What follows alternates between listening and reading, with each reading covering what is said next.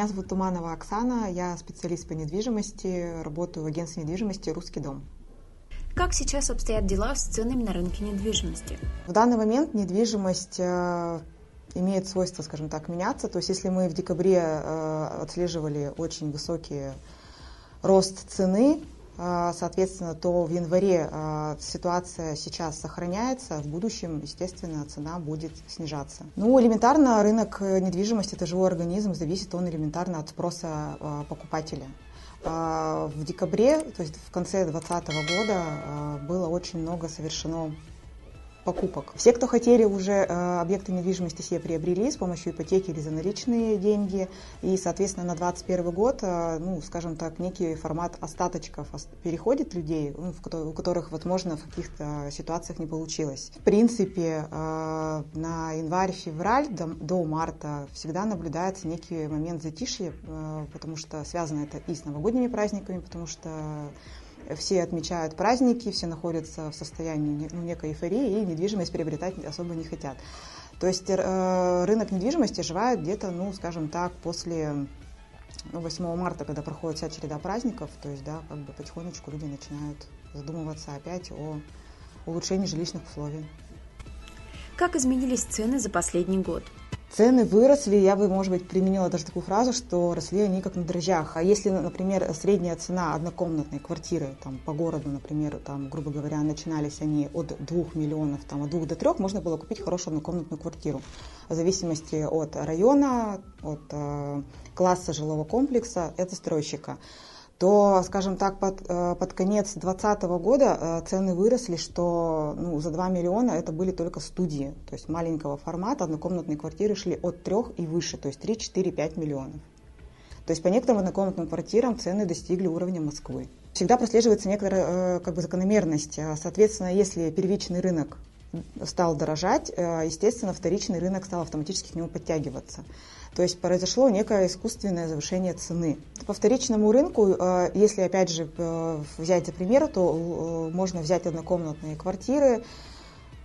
Тут, конечно, тоже зависимость идет от района города и, соответственно, формата жилья. То есть, если это там пятиэтажки, хрущевки, брежневки, это одна ценовая категория. Если там это новые дома, спецпроект, это будет другая ценовая категория. Цены, например, на однокомнатную квартиру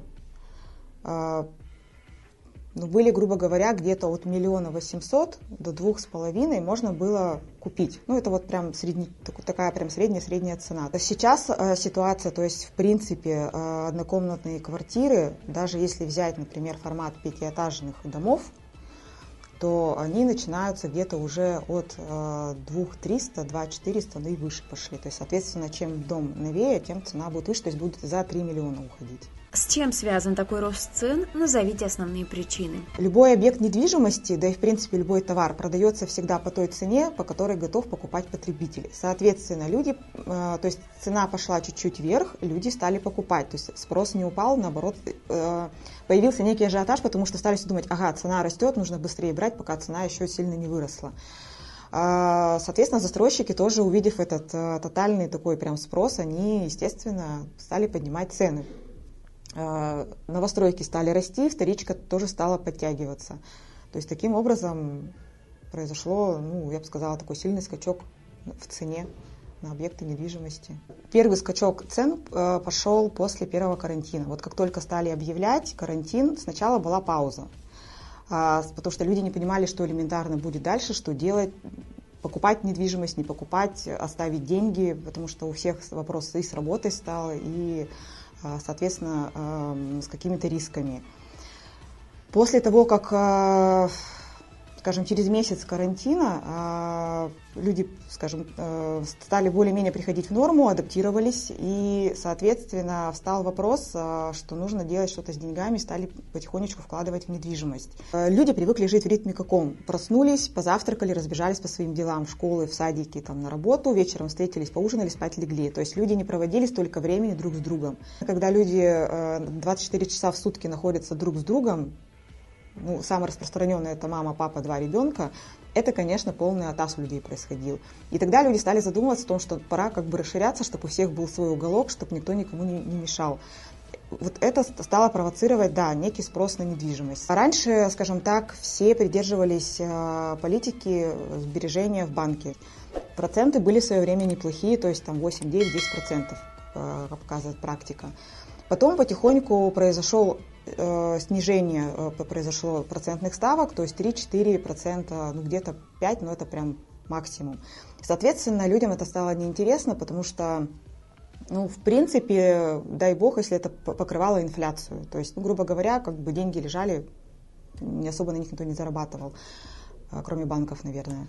Вот. И, соответственно, то есть людей это подтолкнуло, то есть часть людей стали деньги из банков забирать, потому что, ну, смысла там их держать нету. То есть люди стали как дома в кубышечке, там, под матрасиком их хранить.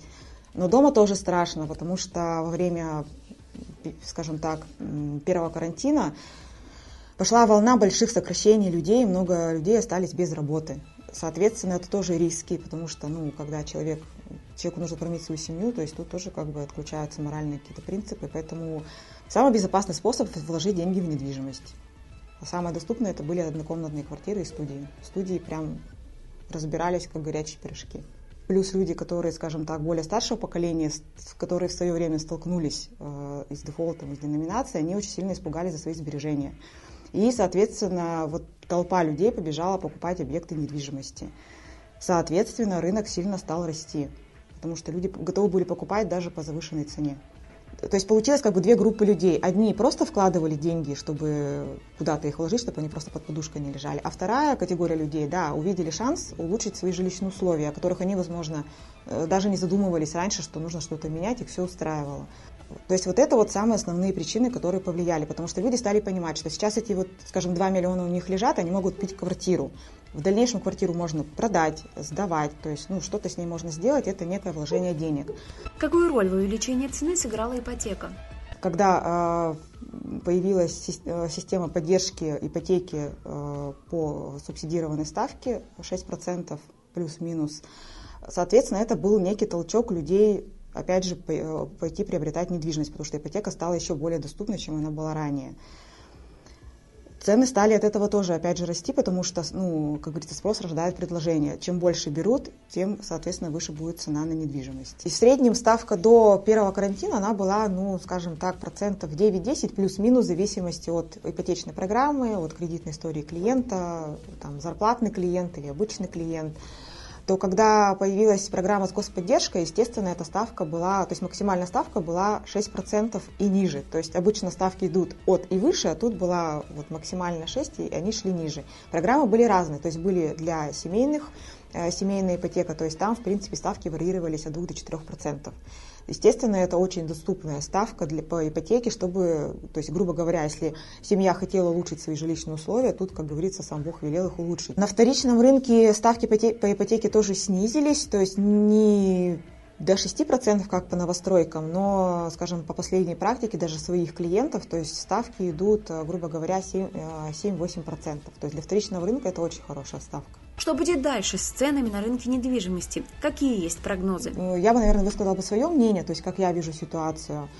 2020 а, год, особенно вторая его половина, она была очень благоприятна для продажи объектов недвижимости, потому что цена выросла. Но а, я бы, вот лично я, я не стала бы покупать в этот период, потому что цена была сильно завышена, причем цена настолько выросла, перескочила инвестиционную вот эту выгоду на лет 5-7. То есть вот та критичность цены, которая есть сейчас, она будет еще окупать себя лет 5 точно. В 2021 году, э, учитывая, что сейчас максимально закредитуются все, кто хотел, соответственно, все купят все, что хотели, то на 2021 э, получается год выходят остатки людей, которые по каким-то причинам ну, не купили жилье, но их будет уже мало. Также по прогнозам тех же застройщиков, они сокращают объемы строительства. То есть это тоже говорит о том, что они понимают, что спроса уже такого не будет. Соответственно, если будет падать спрос, соответственно, будет снижаться и цена. А, плюс, опять же, есть разговоры, но это пока на уровне разговоров, что, возможно, будет ипотечная ставка повышаться. То есть в цене на квартиру и ставки на ипотеку вся тоже есть пропорция. Чем ниже ставка, тем выше стоимость квартиры. Чем выше э, э, ставка, тем ниже стоимость квартиры. Соответственно, ставка будет расти, то, опять же, э, квартиры будут дешеветь. Ну и плюс э, элементарно даже с точки зрения финансов, экономики посмотреть. Всегда у нас рынок всегда скачкообразный, вверх-вниз. На данный момент мы находимся на точке апогея. То есть, э, соответственно, следующий шаг это будет скажем так, все будет идти к снижению. Возможно, вторая половина года будет очень благоприятна для покупки, потому что цена будет снижаться. Вопрос, насколько она будет снижаться, снижаться она будет точно. Плюс в 2021 году очень, э, уже прогнозы есть, что будет очень много квартир появляться залоговых. К сожалению, люди не все э, обоснованно шли брать ипотеку, и, как показывает практика, эйфория после одобрения и получения ипотеки, покупки квартиры проходит через полгода, через год. Когда люди начинают приходить к тому, что это не краткосрочный кредитный продукт, там, на год, на два, три, то есть это бывает на 15, 20, 30 лет кто-то берет, у большинства это на, вообще на пенсию хвост уже ипотечный приходится.